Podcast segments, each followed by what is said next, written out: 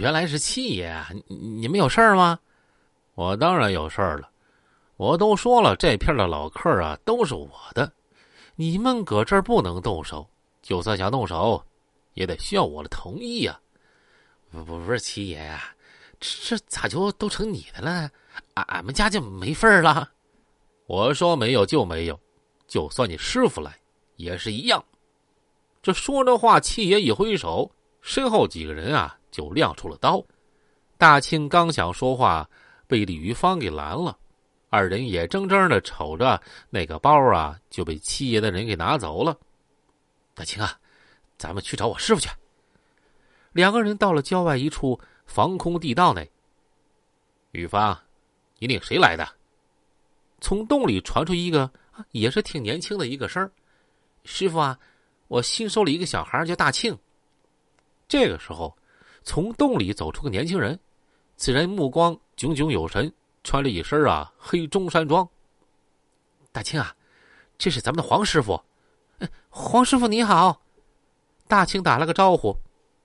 嗯，这孩子看样子还不错呀。黄师傅说：“李玉芳啊，就把七爷的事儿说了一遍。”这个黄师傅听完之后，就摇了摇头。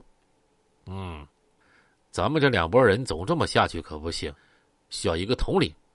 大家可以在一块儿比试一下手艺嘛，谁厉害谁就是头啊！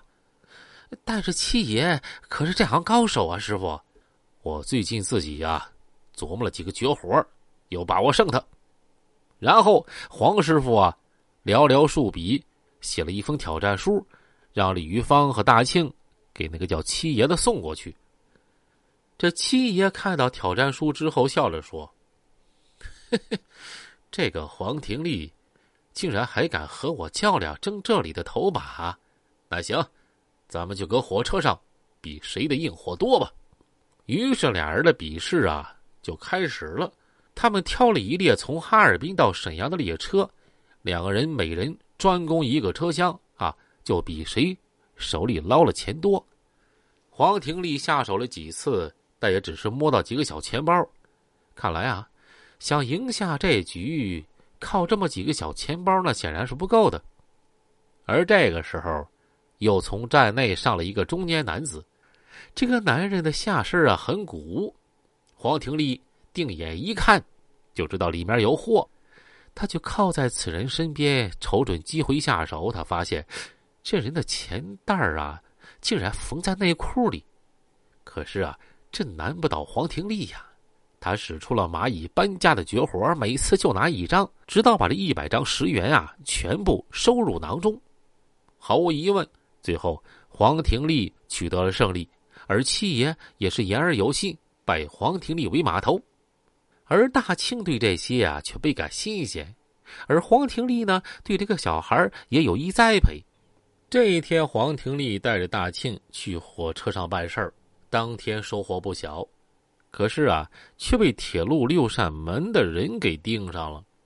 黄廷利对大庆说：“大庆啊，有几个人想对咱们前后夹击，咱们直接跳车吧。”大庆点了点头。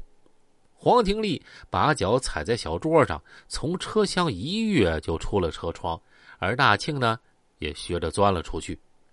可这个时候，黄廷利的裤脚却被挂在车轮上。这火车从他小腿上啊，直接就压了过去。大庆一看师傅受伤了，就赶紧把黄廷利背起来送到医院。从此，东北三省的铁路线上出现一个名号——黄瘸子。两年之后，黄瘸子向全国的同道中人发出了邀请函，打算和大家在沈阳啊来一次技术交流大会。